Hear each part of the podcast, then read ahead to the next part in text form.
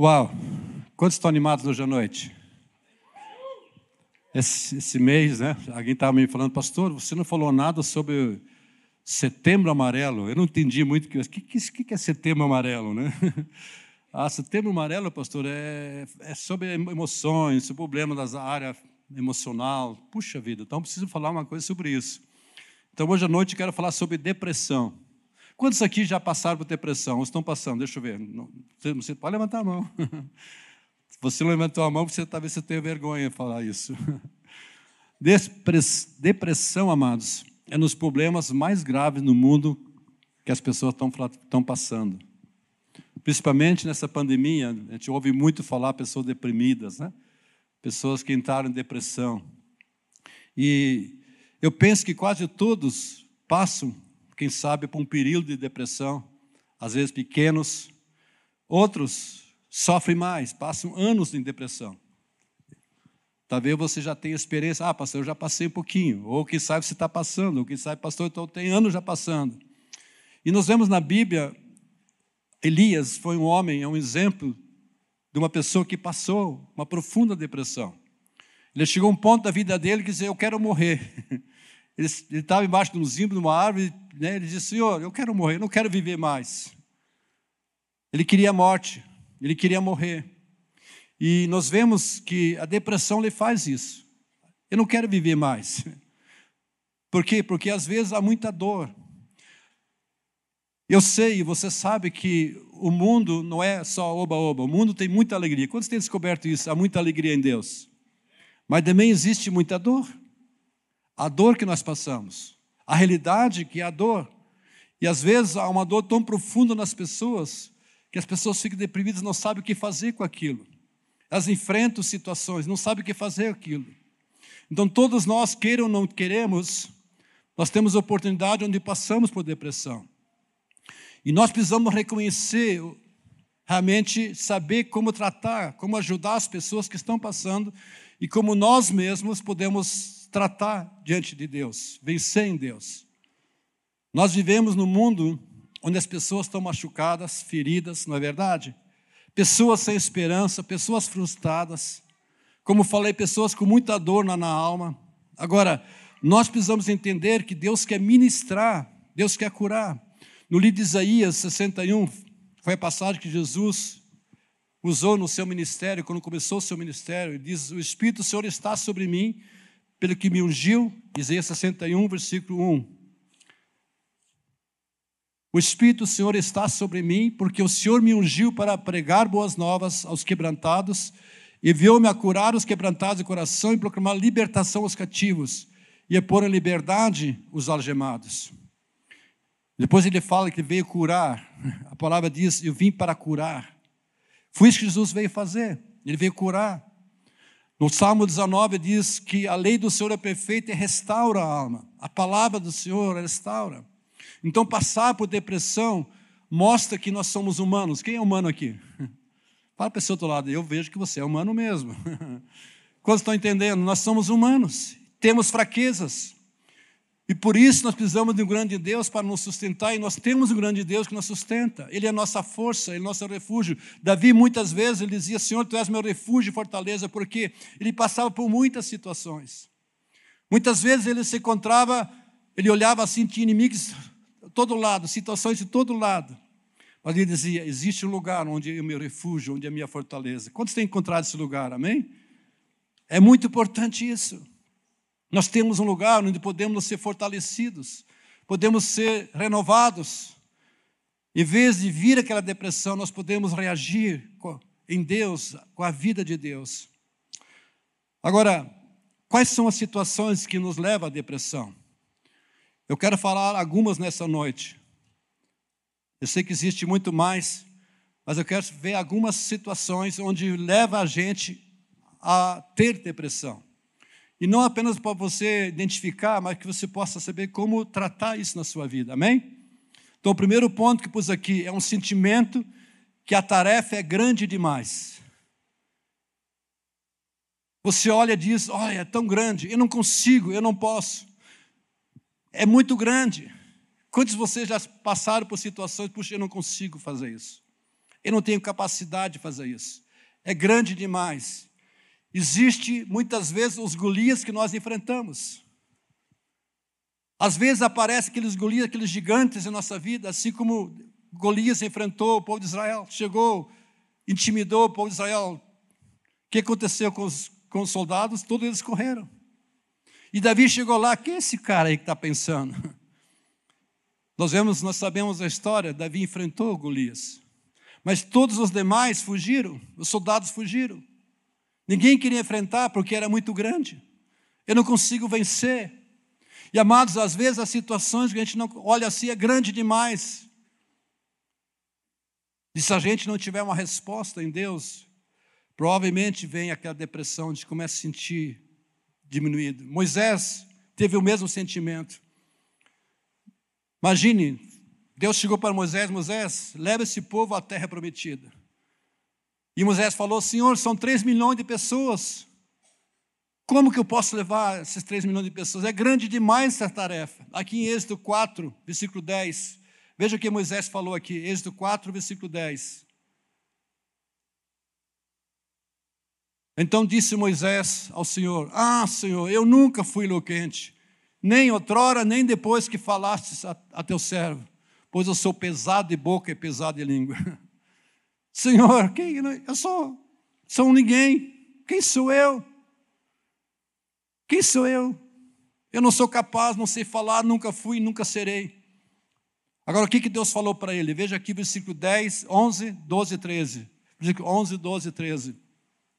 Respondeu-lhe o Senhor: Quem fez a boca do homem? Ou quem faz o mudo, ou o surdo, ou o que vê, ou, ou o cego?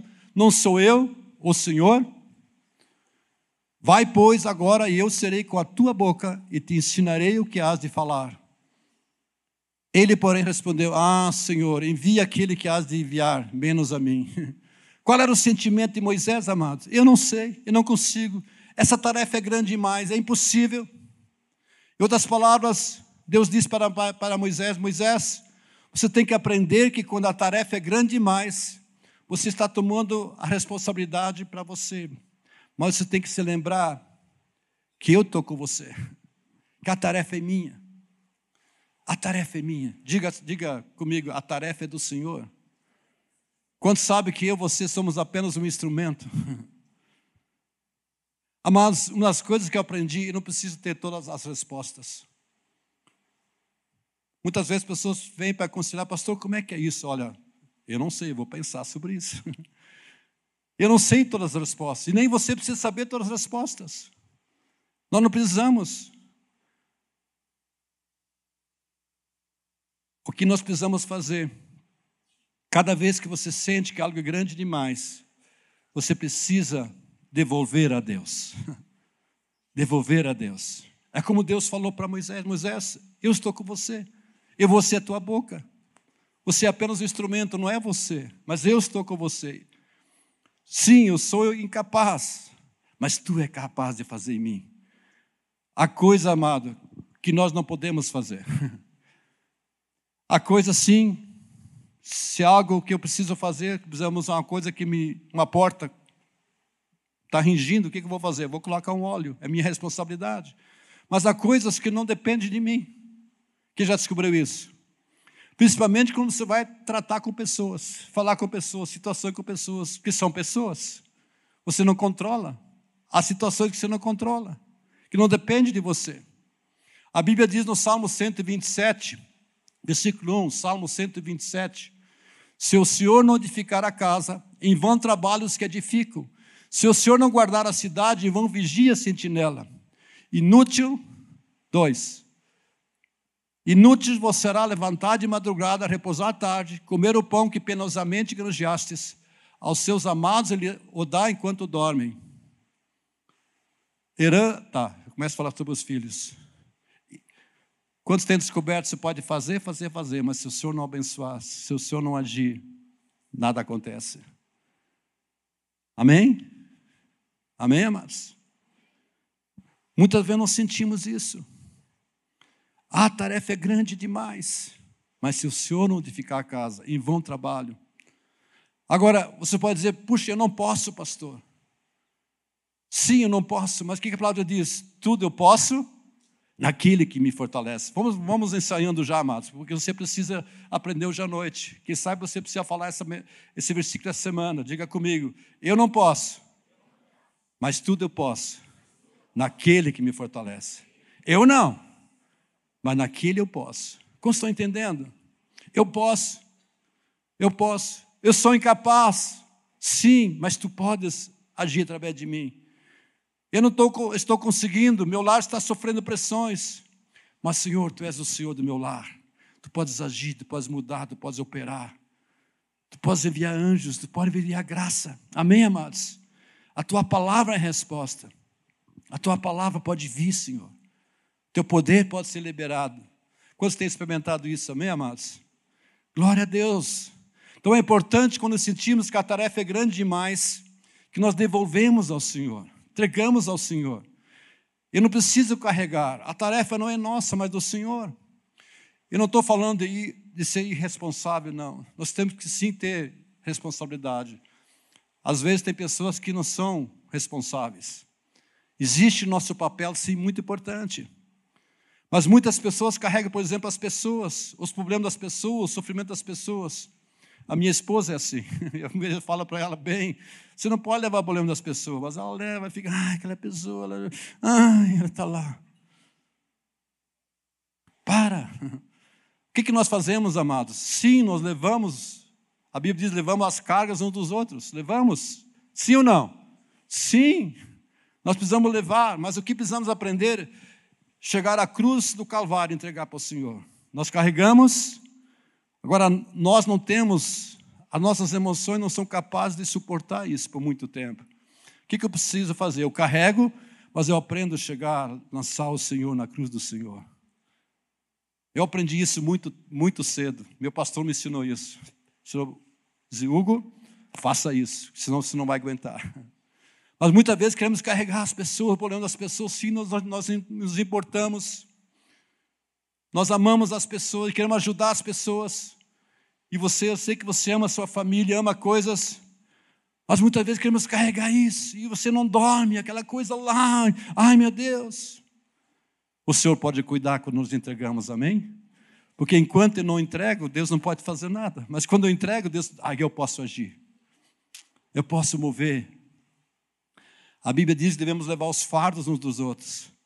Mas eu levo e entrego e deposito na cruz do Calvário. Faça um gesto assim, pega assim, diga. Eu não sei se, quem sabe você está com uma situação hoje aqui. Pega na tua mão essa situação, olha para a tua mão e diga: Jesus, eu estou entregando isso agora na cruz do Calvário. Tu podes cuidar. Está fora do meu controle, mas tu podes cuidar disso. Amém? Quantos creem que Deus pode fazer isso? Amém? Amém, amados? Eu creio que outra coisa nós podemos fazer também, quando a tarefa é grande demais, repartir com outras pessoas. Eu tenho aprendido isso, eu dou graças a Deus. Né? Me lembro, quando a igreja começou aqui, eu fazia tudo, amados. Eu levantava oferta, eu dava as visas, eu pregava, fazia tudo. Hoje eu dou graças a Deus como tem pessoas preciosas, sabem fazer muito melhor que eu. Eu estou aprendendo, preciso aprender que que há pessoas que fazem melhor que eu, você. Você tem aprendido isso? Eu preciso repartir as tarefas. Reparte com a sua família, com o seu pai, seus filhos, seus irmãos. Pessoas que podem te ajudar de verdade, emocionalmente, espiritualmente, naturalmente. Eu não sei tudo. eu não sei tudo. Há pessoas que sabem melhor que eu, que têm dons melhores. Eu tenho o meu dom, você tem o teu dom, mas é importante você entender que, que cada pessoa, cada irmão tem uma função importante. E juntos andamos, nós completamos a obra. Quando um chora, todos choram. Quando um se alegra, todos se alegram. Nós participamos juntos da vitória. Amém? Amém, amados? Agora, quando buscamos ajuda, nós estamos dizendo, ah, estou jogando meu corpo fora. Eu estou sendo irresponsável, não. Mas eu estou buscando, adquirindo habilidade de suportar e agir dentro daquilo que nós fomos colocados. Quantos têm descoberto que há pessoas que fazem tarefas melhor que você? É importante isso. Porque você reconhece como cada um é importante no corpo de Cristo. Os dons são importantes. Isso é muito importante. A Bíblia diz, 1 Pedro 4,10: Servir uns aos outros conforme o dom que recebeu. Conforme o dom que eu recebi, você recebeu, nós podemos servir uns aos outros. Isso é lindo quando acontece. Então é importante você repartir com outras pessoas o sentimento que você está tendo, onde nós nos fortalecemos uns aos outros. Amém, amados? Isso é muito importante, porque isso mostra a função do corpo de Cristo. Quantos são gratos pela família de Deus? Isso é, é tão importante você reconhecer isso, amado. Isso ajuda muito. Porque às vezes você pode dizer, puxa, eu não sei, eu não consigo, eu não consigo fazer isso. Mas há pessoas ao teu redor que vão ajudar você. Segunda causa, a depressão. Vai anotando lá. Quem sabe você se identifica com alguma coisa, amém? Depois de uma grande vitória. Quando já tiveram uma grande vitória? Quando realizamos algo, nós fazemos um esforço. Você luta para conseguir aquilo. Nós nos desgastamos emocionalmente, fisicamente. E aí entra o perigo, onde a depressão começa e a pergunta surge: será que valeu a pena todo esse esforço? Uma vez chegou uma pessoa para mim, pastor, eu fiz um esforço, eu trabalhei para conseguir dinheiro, para construir minha casa, pai, foi, pai, era o sonho, e eu consegui. Mas depois que entrei, acho que não valeu a pena. Estou frustrado, pastor. Ele estava tão desanimado, entrando em depressão. Muitas vezes, amado, nós lutamos por algo e conseguimos. E às vezes, quando nós conseguimos, nós dizemos: puxa, não era bem assim que eu queria. Não valeu a pena. Aí que entra o perigo, que você entra num desânimo, uma frustração. Mas esta é a hora que você precisa avaliar em quais foram as razões onde foi importante o valor de tudo isso.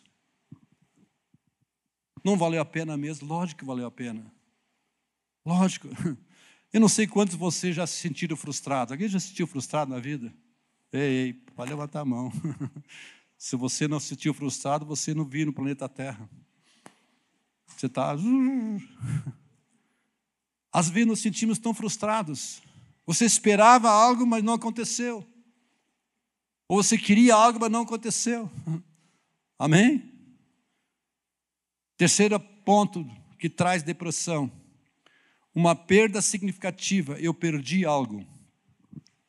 Você perdeu algo. Algo não está como antes estava.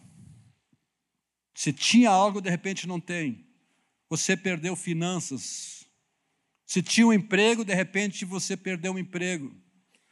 É interessante nessa pandemia do coronavírus, quantas pessoas perderam o emprego e muitas pessoas entraram em depressão. Muitas pessoas perderam até relacionamentos, porque enquanto estavam longe, trabalhando, estavam fora de casa, mas queriam ficar em casa, e começou os conflitos, a pessoa começaram a se conhecer um ao outro, e começaram a perder o marido, a esposa, filhos, começaram a ter conflitos, começaram a perder, e muitas pessoas entraram em depressão. Aquele sentimento, eu tinha algo e perdi. E aquilo vem na tua mente, vem na tua lembrança. E quando sentimos que perdemos algo, isso pode trazer depressão em nossas vidas. Eu queria algo, eu não tenho mais agora. Quantas pessoas, amados, eles tinham uma posição e agora não tem mais.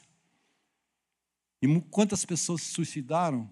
Eu sei de muitas histórias, que você sabe muitas histórias, que as pessoas tiram a vida por causa disso onde faz nossos sentimentos muitas vezes ficam abalados. Eu já vi um casamento, às vezes acontece isso muito, né? Ah, um filho casa, aquele sentimento da mãe, eu perdi meu filhinho agora. Uma vez eu fiz um casamento e na hora de, das alianças lá, dos votos, a mãe desmaiou. Ah. Uau, todo mundo correndo. Porque qual é o sentimento? Estou perdendo meu filhinho. Eu amo tanto, agora né, vai sair de casa. Que não seja teu problema, amém? Você tem que liberar os filhos, amém? Mas aquele sentimento, eu estou perdendo algo precioso para mim. Aquele sentimento que diz eu perdi, tinha algo, agora não tenho mais. Então, quantas pessoas elas entram em depressão por causa de trabalho, emprego que perderam, dinheiro perderam, às vezes relacionamentos quebrados, eu vejo muito isso. A gente vive numa época onde o inimigo está trabalhando muito na área da família, casamentos, dividir família, casamentos.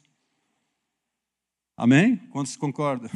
Você ouve muito isso. Há uma estatística muito alta, não sei, mas acima de 50% já está designado. Os jovens que estão casando já estão destinados à separação. Porque são imaturos, imaturos não têm princípios.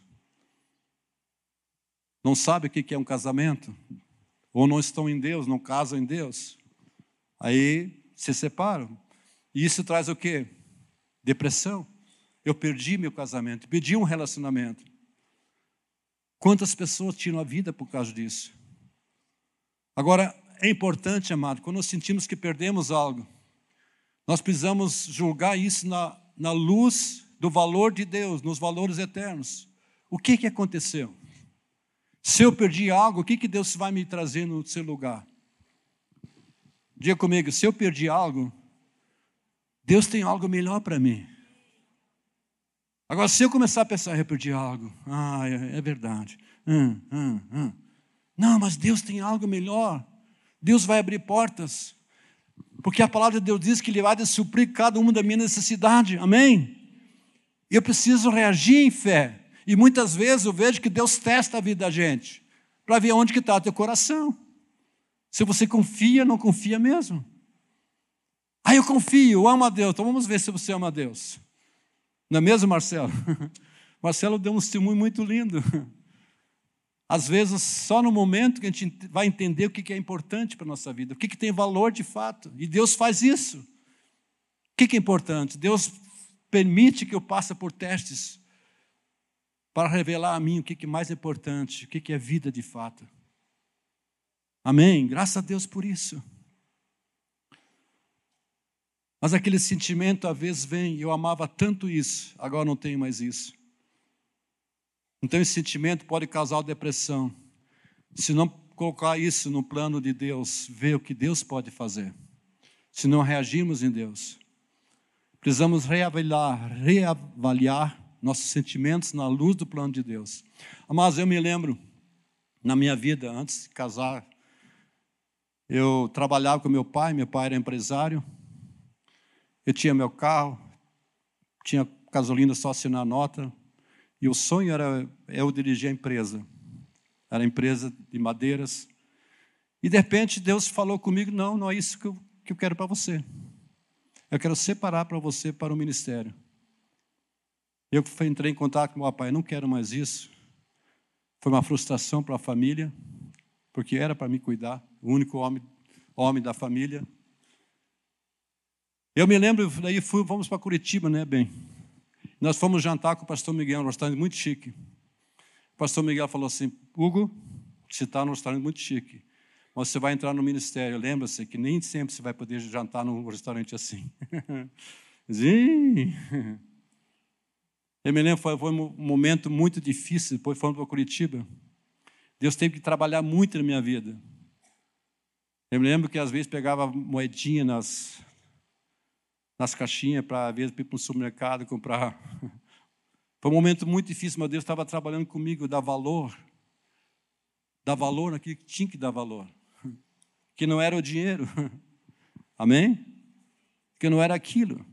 Às vezes temos que, que voltar examinar o que, que Deus quer fazer na minha vida. O que, que tem valor na minha vida. Amém?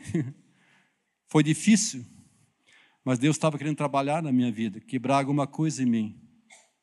Então, quando nós sentimos que perdemos algo, precisamos voltar e ver os valores de Deus, ter um entendimento do ponto de vista de Deus. O que, que Deus está fazendo em mim? O que, que Ele quer mudar em mim? O que Ele quer transformar em mim? Tirar o amor do dinheiro? Dar valor em quê? O reino de Deus? O que, que é mais importante? Eu me lembro, amados, foi difícil. Eu voltei, quando eu voltei, eu estava. Meu pai tinha vendido tudo que tinha, porque ele não podia mais. Eu tinha meu carro, mas não tinha dinheiro para colocar gasolina. Eu andava no, de ônibus. No começo, quando passavam meus amigos, eu me escondia atrás do poste, que eu tinha vergonha. é verdade. Orgulho lá dentro. E Deus foi quebrando, foi quebrando, foi quebrando. Quantos estão entendendo isso? Alguém já passou por isso? Não. Hoje eu olho para trás como diz, como foi bom isso. Quantos, alguém tem um orgulho aqui, irmão? Sabe como Deus faz com a vida da gente? A gente se enche assim, né? Oh, tenho dinheiro, posso. Mas Deus tem uma agulhinha muito especial. Deus pega assim, fura a agulhinha e fica murchinho, murchinho. Alguém está sentindo isso ou não? Você fica bem humildezinho, calminho. Ah, tá bom, Deus. Até que a gente aprende a dizer com o apóstolo Paulo, você viver em fartura, como escassez, não tem problema nenhum. Quantos estão entendendo, amém? Deus trabalha em nossa vida, mas E às vezes a gente não entende isso. Deus usa situações para transformar nossas vidas. E às vezes a gente tem quebrado princípios, às vezes vem depressão porque a gente quebra princípios. Deus quer dizer: olha, olha isso aqui. Você está assim porque você quebrou um princípio. Isso acontece muito em casamento, né? As pessoas têm problema no casamento com seus cônjuges, né? E entra aquela depressão, aquela fica, ai, não sei o quê, não dá certo. Mas você quebrou princípios. Volta, pratica os princípios. Amém? Ok, vamos lá. Nós temos mais nove pontos aqui. Estão firmes aí? Diga a pessoa, pergunta para você, está firme? Então vamos lá. Quarto ponto que pode levar à depressão: comendo mal e dormindo mal. Diga comendo mal e dormindo mal. Quando sabe que você precisa de um sono tranquilo, dormir pelo menos sete, oito horas? Você tem que comer não apenas bobagem. Nós comemos muita bobagem. Amém? Então, isso pode levar uma pessoa à depressão. Nós não somos máquina. Nosso corpo precisa de cuidados. Eu estou aprendendo isso, né? Eu estou no início, como é que chama? De açúcar no sangue, como é que é? Diabetes. Estou no início, mas olha, você tem que se cuidar. E eu gostava muito de doce, ainda gosto. Comendo mal, dormindo mal, leva a pessoa à depressão, amém? Quinto ponto que causa depressão: reação a situações diversas, adversas uma reação a situações adversas. Quando sabe que isso vem? Por exemplo, morte de alguém. morte de alguém. Quando uma pessoa morre na tua família, quantas pessoas entram em depressão? Mas, amado, uma das promessas de Deus, Deus diz que quer nos livrar do pavor da morte. Diga comigo, Deus vai me livrar do pavor da morte. Porque nós precisamos encarar a morte, que isso não é uma derrota, mas simplesmente uma passagem da vida para uma outra vida. Sim, nós sentimos falta. Há uma dor, há uma grande emoção quando alguém morre. É, é verdade. Existe uma emoção. E o choro está lá. Se você não chorar, porque algo está errado. Né? O choro está lá. Nós sentimos. Mas nós precisamos olhar a morte não como algo final, mas apenas um passo para dentro da vida que nós estamos desenvolvendo. A Bíblia diz: Cristo em vós a esperança da glória. Amém? Mas quantas pessoas, quando alguém morre, elas entram em depressão? Amado, deixa eu dizer algo para você: a vida eterna já iniciou em você. Diga comigo: a vida eterna já está dentro de mim, porque eu estou em Cristo. Há uma vida eterna. Por quê? Porque Jesus disse: aquele que vive e crê em mim, ainda que morra, viverá, e eu o ressuscitarei no último dia. Isso é, você vai estar para sempre com Jesus no reino de Deus. Amém? Agora é lógico, por isso a palavra de Deus diz: Eu vim buscar salvar o que estava perdido. Aquele que crê, vim para que, que tenha vida eterna, para que ninguém pereça, mas tenha vida eterna. Cada pessoa precisa vir a Jesus. A pessoa que não tem Jesus não tem a vida eterna. Porque Jesus é o único que veio trazer vida eterna. Ele é o caminho, a verdade e a vida. Ninguém vem ao Pai senão por mim. Nós precisamos de Jesus. Nós precisamos realmente reconhecer que Ele é meu Salvador, que Ele veio me salvar, Ele veio trazer vida eterna. Então eu preciso ir a Ele, entregar minha vida para Ele, eu quero andar com Ele. A nova vida dele. Isso é salvação. Eu faço muito enterro, né? Espero que não faça, né? Mas às vezes alguém morre. alguém morre. E é tão triste, amados, quando você chega assim, a pessoa não tem esperança. Todo mundo está lá chorando. Uma vez eu participei, era um, lá em Blumenau, uma amiga da, amiga da minhas irmãs, me lembro, era, era solteira naquela época, nós fomos lá, morreu uma amiga lá delas. Eu fui para dirigir o carro, né? Eu cheguei lá, todo mundo rindo, a mãe rindo, alegre. Meu Deus, ela está tão contente que a filha morreu. Nossa, eu não entendi aquilo. Mas depois eu fui entender. Ela deu testemunho que como ela estava em Cristo, como ela tinha essa esperança viva. Lógico, houve um momento de lágrimas, porque existe a dor. Mas o mais importante, eu já tenho a vida eterna dentro de mim. A vida de Cristo já está dentro de mim.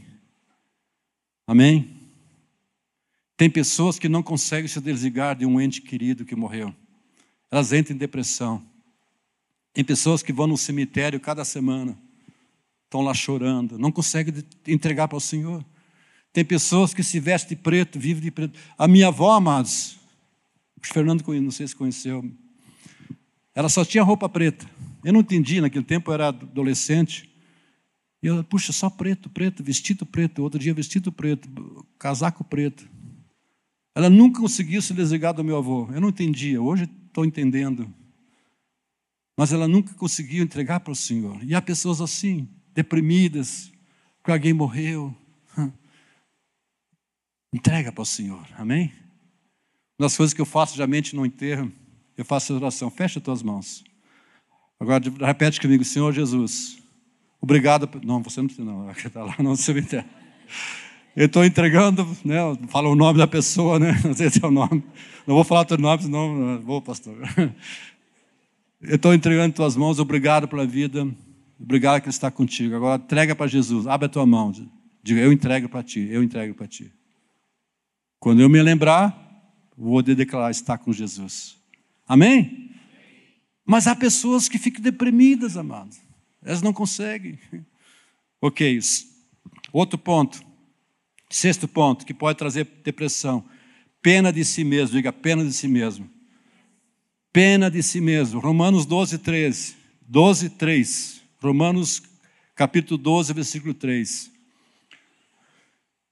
Por,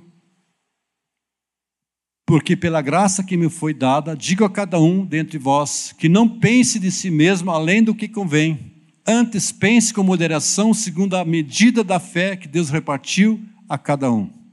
Quem está dizendo? Não pense de si mesmo além do que convém. Tem pessoas que pensam demais de si mesmo, que não convém. Tem pessoas que pensam menos que devem. Mas o que a palavra diz? Pense com moderação, segundo a medida de fé que Deus repartiu. Amado, Deus deu uma medida de fé para você, outra medida de fé para outras pessoas.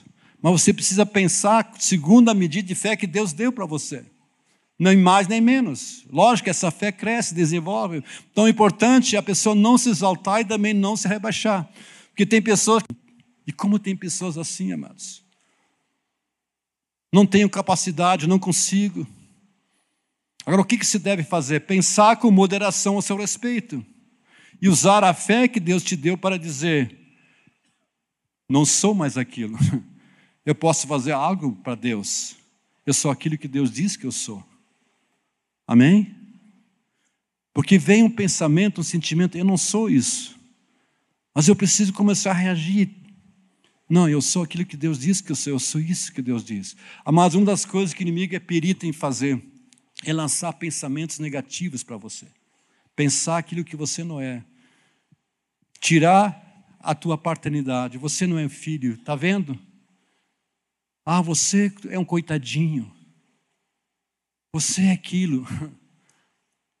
Não, eu não sou aquilo. Nem cá, nem lá. Mas eu posso usar da fé, usar o potencial que Deus colocou em mim para ser algo no seu reino. Deus colocou uma medida de fé e isso eu posso usar para o reino de Deus. Eu não sou tudo, não. Juntos somos um corpo, podemos fazer. Amém? Quantos estão entendendo? Isso é importante você entender isso. Muitas vezes a autocomização pode formar-se por um meio de manipular outras pessoas. Por exemplo, extrair elogios. Quando já viu aquela pessoa dizer, ah, eu não presto para nada. Mas é uma tentativa inconsciente de fazer com que as outras pessoas digam, não, você é ótimo. Tem pessoas assim. Ah, eu não sou nada, não. A outra pessoa dizer, não, você é bom. Opa. Tem pessoas assim, porque tem um problema mais profundo. Amém? Quando a pessoa julga que tudo é desanimador, outros tentam encorajá-lo. Tem pessoas assim, ah, tudo desanimador, ah, a autocomiseração está lá. Tem pessoas, amados, que vivem assim com esses problemas. Tem pessoas que gostam de elogios. Tem pessoas também que gostam de se exaltar. É interessante, eu não tenho nada com ver com internet, eu gosto de internet, eu sempre fico vendo lá. Mas às vezes eu vejo pessoas todo dia postar sua foto. Eu fico pensando, ah, deve ter um problema aqui.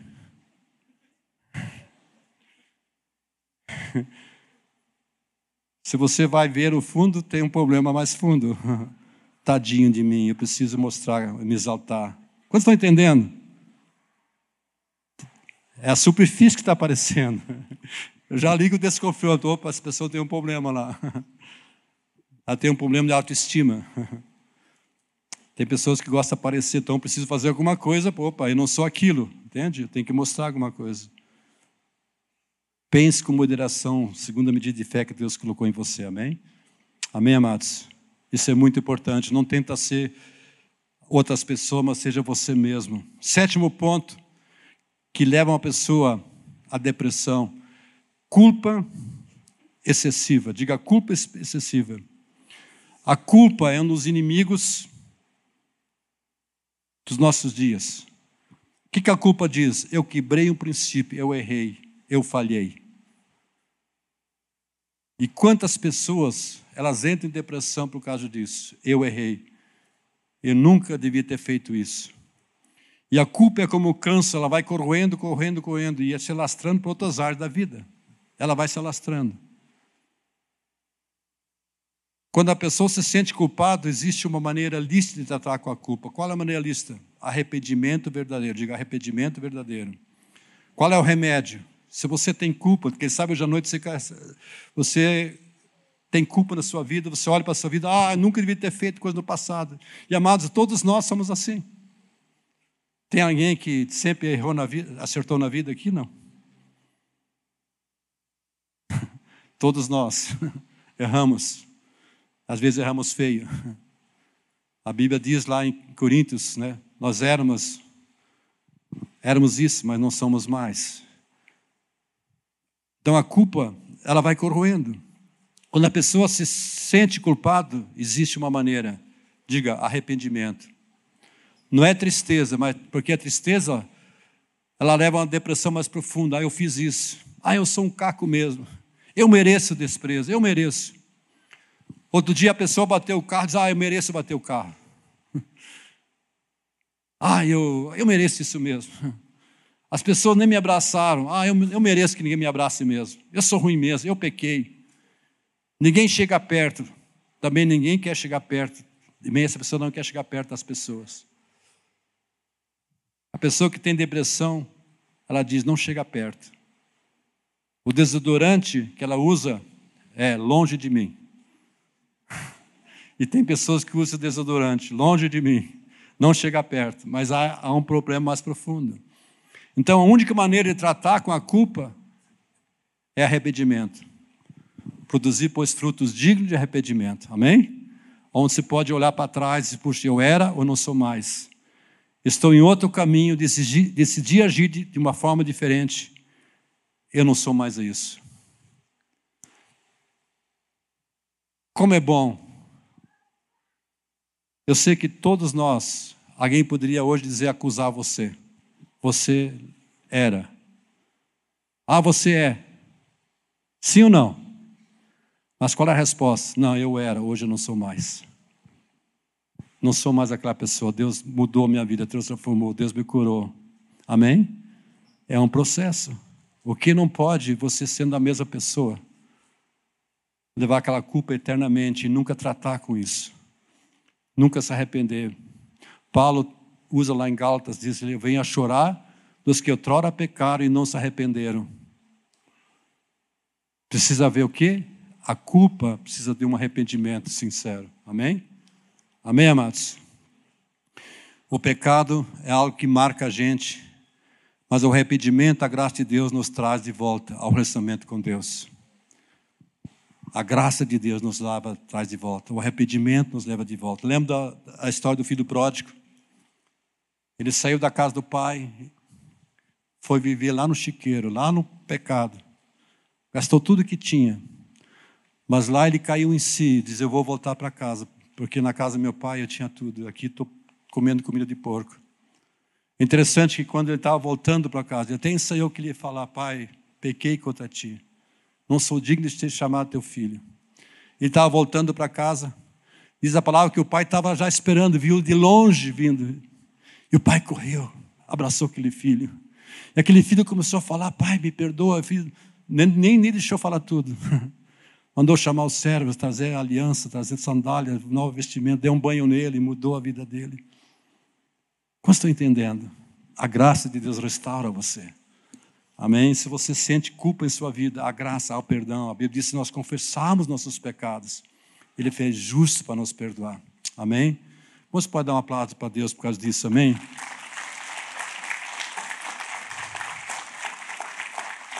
Oitavo ponto que leva à depressão. Um padrão negativo de pensamento. Diga um padrão negativo de pensamento. Ai, ai, ai, ai, ai. Vendo o lado escuro da vida, esquecendo ou não crendo naquilo que é positivo. Um padrão negativo de pensamentos, vendo o lado escuro da vida, esquecendo do que é positivo. Amados, vamos ser honestos. A maioria de nós, muitas vezes, se você for examinar todos os pensamentos durante o dia, se fosse de noite escrever eles, a maioria dos nossos pensamentos é negativo. amém ou amém? Amém. Porque vem pensamentos. Como é que vem esse pensamento? O inimigo lança pensamentos positivos? Não. Quantos pensamentos? Quando vocês já se chifragaram assim, vem um pensamento, você fica falando com você: não, não, não, peraí, não, não. Isso não. vem pensamento, mas quantas pessoas começam a aceitar esses pensamentos? Por quê?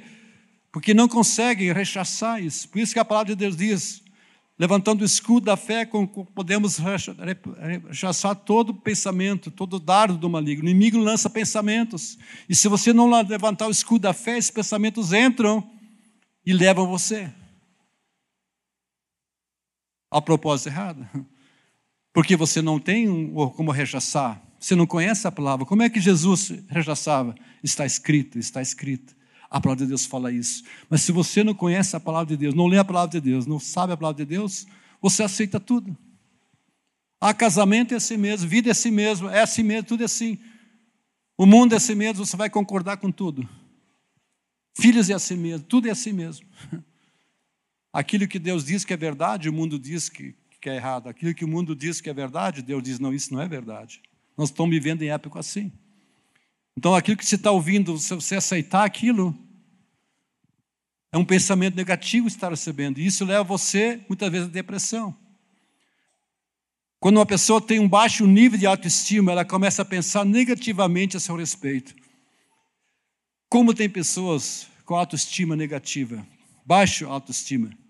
Ela se sente deficiente, inadequado, indigno, incapaz, encara o futuro negativamente, só vê dificuldades na frente, não tem esperança. Como tem pessoas assim, amados? E a Bíblia diz lá em Provérbios 13: esperança que se adia faz adoecer o coração. E quantas pessoas têm coração doído, machucado, doente? Porque esperava algo e não aconteceu. Pensamento negativo. Não, não estão vivendo em fé. Mas quantos sabem que o justo viverá por fé? Fé é a certeza das coisas que se esperam, a convicção de fatos que não se vê. Você espera, mas você está crendo naquilo. Isso é fé. Convicção de fato, isso é um fato. Não é aquilo que eu estou vendo, não é aquilo que as pessoas estão falando, mas eu creio isso, Senhor. Essa é a minha fé. Eu gosto muito do livro de Hebreus, fala muito dos heróis da fé, como eles viviam. Que coisa tremenda, você deveria ler isso também, aprender como é importante viver pela fé. Amém? Alguém vem e diz para você: Ah, você está bonita. Ela diz: É, mas os braços estão compridos demais. As mulheres têm muito isso, né? O meu nariz é comprido, não gosto. As pessoas começam, alguém tem se identificando com isso? Ah, mas eu elogiei você. É, mas a mamãe disse que, que meu nariz é um nariz de macaco. E aí por diante, veio falar muita coisa. Seu cabelo está bonito. Ah, mas está feio. A depressão reforça a si mesmo esses pensamentos negativos. Alguém pode elogiar, mas ela recebe negativamente. A pessoa lá no fundo, ela não sabe, mas está uma depressão lá dentro. Ela é negativa, ela recebe negativo dos outros. Pode elogiar você, mas ah, não, eu não. autoestima, problema da autoestima. E quem tem problema de autoestima é fácil pessoas entrar em depressão. A pessoa em depressão, ela pensa negativamente a seu respeito. Ela traduz o que vem como algo negativo dos outros.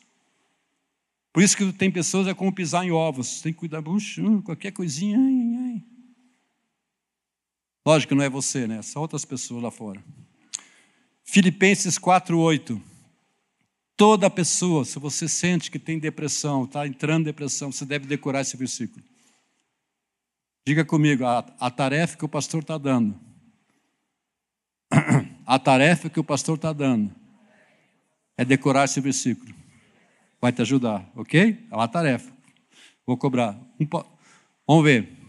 Filipenses 4:8. Finalmente, irmãos, tudo que é verdadeiro, tudo que é respeitável, tudo que é justo, tudo que é puro, tudo que é amável, tudo que é de boa fama, se alguma virtude há, se algum louvor existe, seja isso que ocupe o vosso pensamento. O que, que deve ocupar o meu pensamento, o seu pensamento? Tudo que é puro, tudo que, é, que fica, tudo que é de boa fama. A pessoa que está em depressão, ela não pensa naquilo que é louvável, mas ela pensa naquilo que está errado. Em vez de falar positivamente, enxerga o lado negativo da moeda, vê o lado negativo. Esse é o problema da depressão. Ela não consegue pensar naquilo que é positivo, que edifica. Mas ela pensa o lado negativo. Agora, não é que você vai negligenciar a realidade, porque não podemos negligenciar a realidade. Mas você pode dizer sim, é verdadeiro, é real, existe. Mas você usa da fé, você diz: quando eu sair daqui, a vitória vai ser grandiosa. Deus vai me conduzir em vitória. Amém? Não é que você vai dizer, não, não, não, não existe, existe.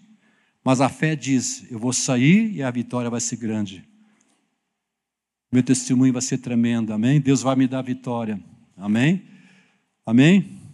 Então nós precisamos pensar naquilo que é puro, justo, verdadeiro, que edifica para quê? Para que você possa vencer. Você pode dizer, essa vitória, Deus vai me dar vitória sim. Nono ponto, preciso correr um pouquinho. Que traz depressão, rejeição, diga rejeição. Quantas pessoas entram em depressão porque se sentem rejeitados? Uma das causas que mais as pessoas sentem rejeitadas quando foram rejeitadas pelos pais. E muitas vezes, quando uma criança é rejeitada pelos pais, se manifesta na vida adulta. Amém? Eu não quero entrar nisso, mas você poderia, poderia falar muito sobre isso. Se você sente a rejeição, Deus não rejeita você. Deus quis que você nascesse. É do propósito de Deus. Deus tem um plano lindo na tua vida. Você é um filho amado. Isso vai contra a rejeição, amém? Então você tem que lutar contra isso. Se você sente, foi rejeitado. E se você não trabalhar nisso, isso leva a você uma rejeição. Eu sou aceito por Deus. Deus quis que eu vivesse. Era o propósito. Deus tem um propósito lindo na minha vida. Porque essa é a vontade de Deus. Amém? Décimo ponto que leva, que traz depressão. Quando se estabelece padrões elevados que não podem ser alcançados. Quando os padrões são excessivamente altos, o fracasso se torna inevitável. O que, que a sociedade, a sociedade diz para você? Você precisa ter. É o consumismo. Se você não tem, você não vale. Se você tem, você vale. Quem já viu pessoa dizer, ah, essa pessoa é importante porque ela tem? Alguém já viu isso? Ah, essa pessoa não é nada, porque ela não tem nem carro, não tem. Olha que, que nem que trabalho que a pessoa trabalha. Mas quando sabe que em Deus não é isso, não é isso. Cada pessoa tem o seu valor, não aquilo que tem e possui, não pela raça, cor, não pela sabedoria, mas cada pessoa Deus valoriza. Mas tem pessoas que pensam, eu não tenho. Ah, eu preciso ter. E se eu não tenho, eu sou deprimido. Ah, eu não tenho. Amado, deixa eu dizer algo para você. Cada um de nós precisa ter um nível de contentamento. Quando você não acha o nível de contentamento, você não vive, você sempre quer mais, você está deprimido. A sociedade vai influenciar você, a trazer valores para você, errados para você. Amém? Diga comigo, eu preciso achar o nível de contentamento para a minha vida. E tem pessoas que nunca, se, nunca estão contentes. Chegam num ponto que é mais e não vivem e não vivem. Ok? Podíamos falar muito sobre isso. Décimo ponto. A depressão vem quando encontramos situações sobre as quais não temos controle. quando você não tem controle. Quantos de nós enfrentamos situações que você não tem controle, não é verdade? Às vezes vem situações que não temos controle, que você não pode mudar, fazer nada, nada pode ser feito para aliviar o sofrimento. Não depende de mim, a gente se sente incapaz. E mais uma vez, a gente tem que entregar para o Senhor. Tem ou não tem situações que estão fora de controle, que não depende de mim? E aparece, amados. Porque se for que eu posso fazer, eu faço. Mas tem situações que não dependem de mim, de você. Há circunstâncias que, que sabe, você tem lutado, lutado, lutado, lutado, mas não consegue mudar. E eu tenho certeza que no grupo como nesse hoje à noite tem pessoas que estão lutando por situações. Eu queria mudar, queria que fosse diferente, queria que fosse diferente. Que sabe teu casamento, a família, situação de trabalho, queria diferente, diferente, diferente. Nós lutamos com isso. O que, que você vai fazer? Deus, eu entrego para ti. Diga comigo, Jesus, eu entrego para ti. Quem sabe você está lutando hoje com uma situação. Fala para Jesus agora, Jesus, eu entrego. Fala o nome disso, eu estou entregando isso para ti agora. Fala para Jesus isso. Eu estou entregando quem sabe essa pessoa. Ah, não consigo mudar meu cônjuge. Lógico que você não vai conseguir.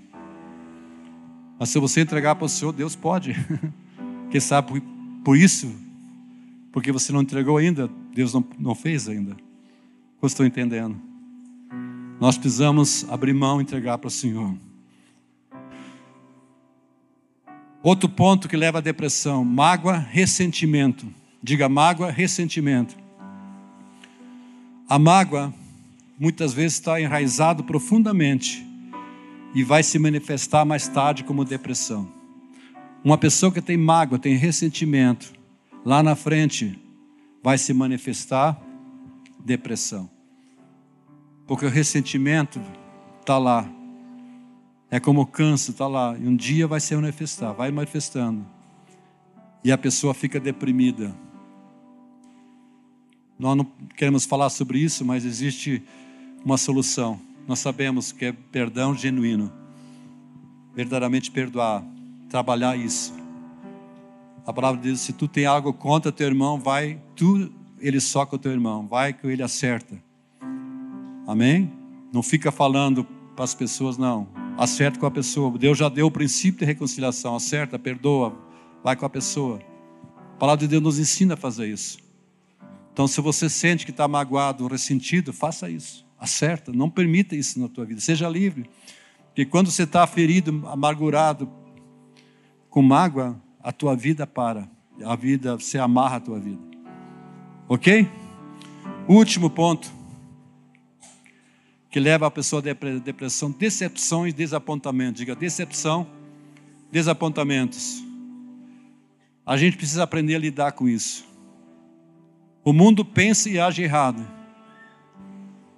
Se você olhar para as pessoas demais, muitas vezes você fica decepcionado. O mundo decepciona.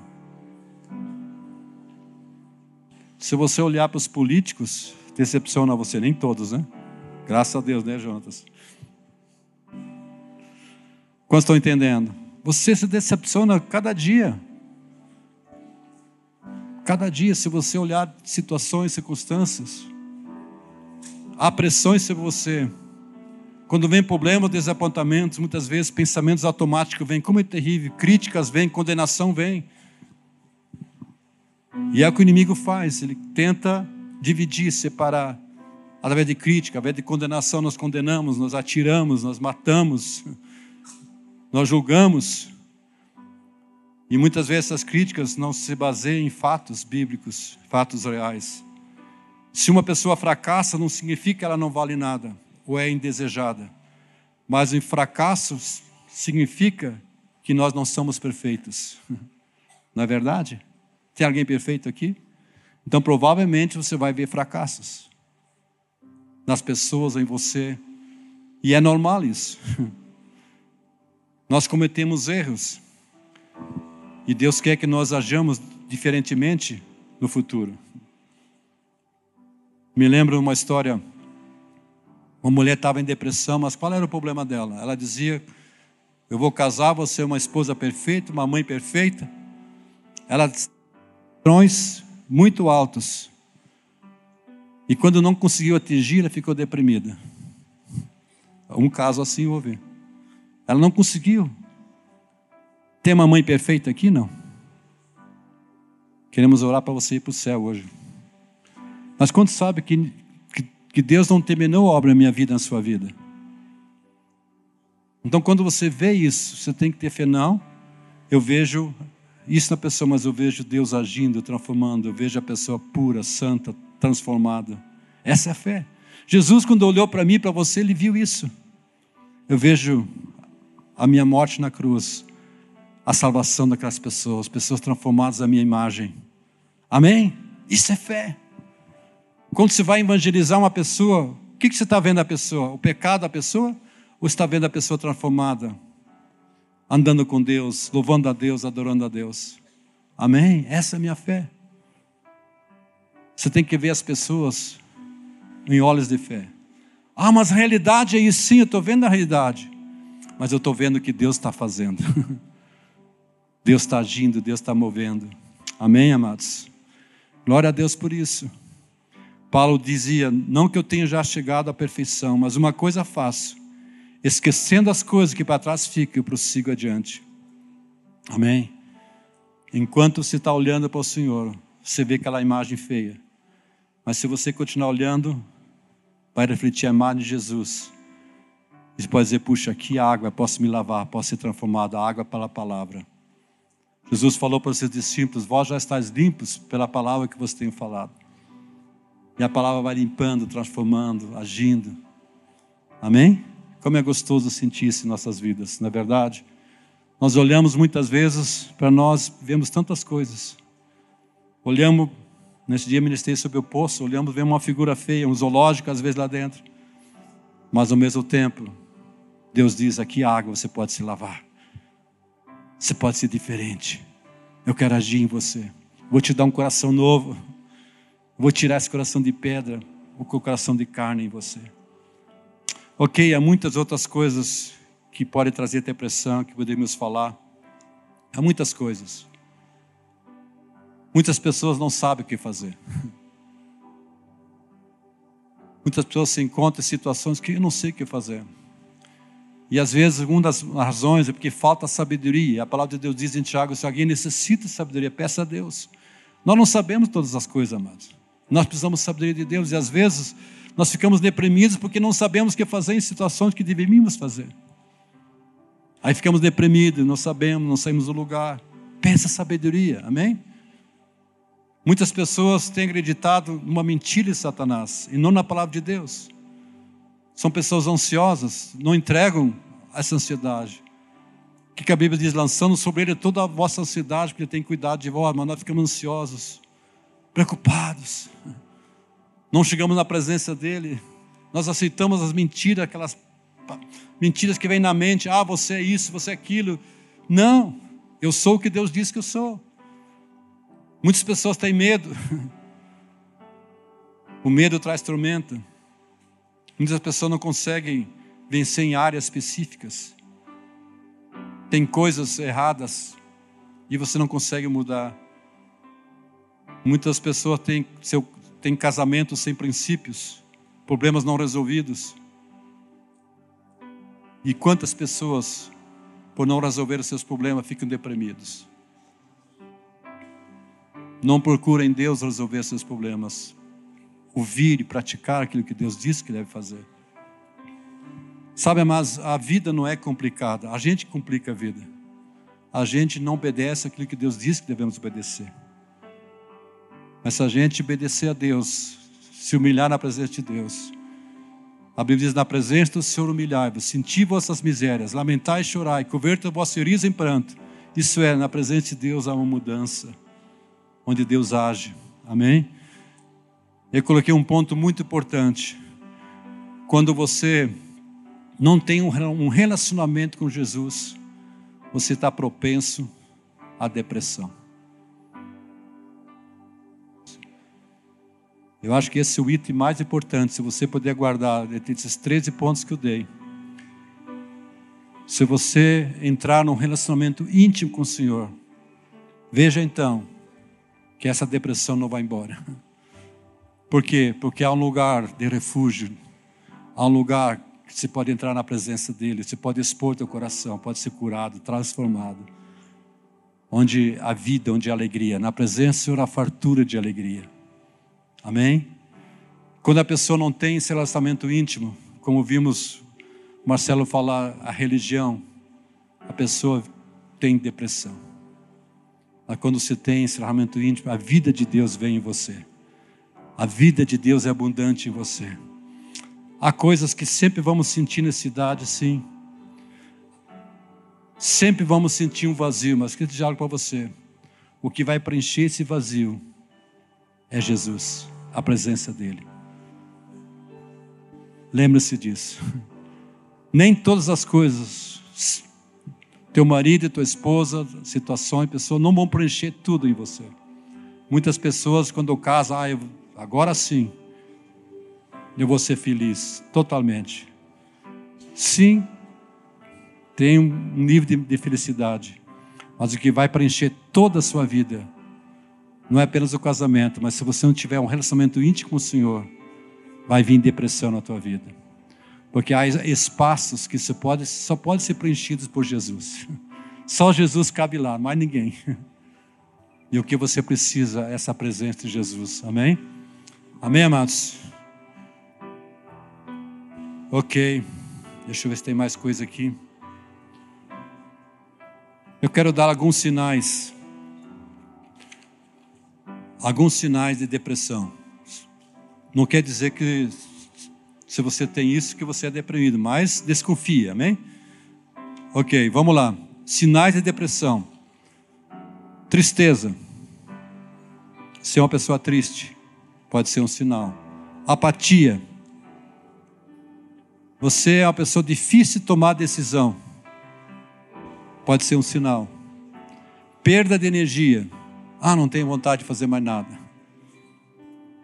É um sinal que você está ou está entrando em depressão. Insônia, outro sinal. Pessimismo, medo, medo de tudo. Ah, tenho medo. Autoconceito negativo, acompanhado de autocrítica.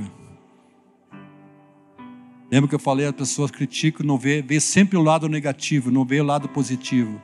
Autocritica, vê tudo falhas, Pode ter dez coisas na frente, nove coisas boas, uma coisa ruim. A pessoa vai falar daquela coisa ruim. Amém? Outro ponto. Sentimento de culpa. Vergonha.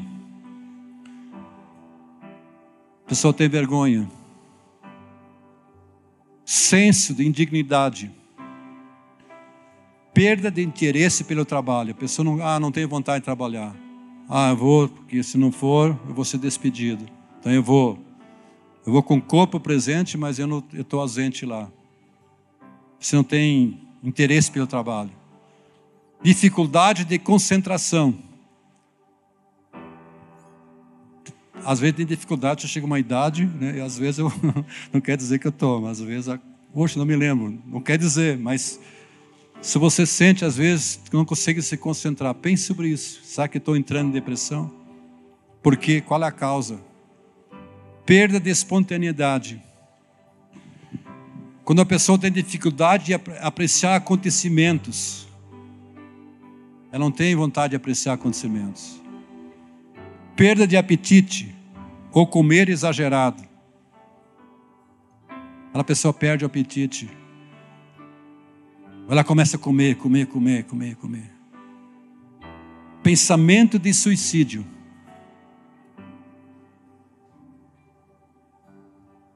A pessoa deprimida quase sempre sente-se desanimado. Ela é autocrítica, miserável. Tem pessoas, se você sente isso, é lógico que a pessoa nunca vai se conscientizar disso. Uma pessoa autocrítica, ela sempre vai culpar outros, mas o problema não está no outro, está dentro dela, é algo mais profundo dentro dela. Como resultado, falta-lhe entusiasmo. E algumas vezes tem pouca energia para fazer coisas mais simples, como levantar-se de manhã. Ah, eu quero ficar na cama, não quero levantar. Ah, preciso levantar. Ah, não quero ir na igreja, eu quero ficar em casa, mas eu queria estar na igreja. Ah, não, eu não quero ficar na cama sinais de depressão.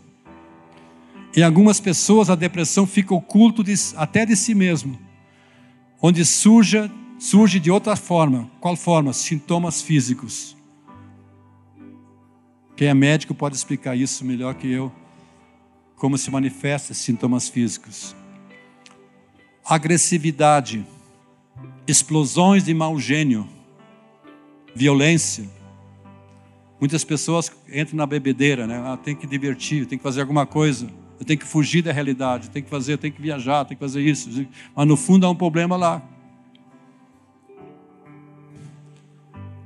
Tendência a acidentes. Trabalho compulsivo. Sexo compulsivo. A pessoa está sorrindo por fora, mas ferida por dentro e expressa essa dor de modo a esconder o desespero íntimo. Deixa eu ler novamente isso. A pessoa que entra em depressão está sorrindo por fora, mas ferida por dentro, e expressa essa dor de modo a esconder o desespero íntimo. Aquela pessoa que diz, pastor, eu estou chorando por fora, mas lá dentro eu estou chorando. Aliás, estou sorrindo por fora, mas lá dentro estou chorando. Há problemas lá dentro.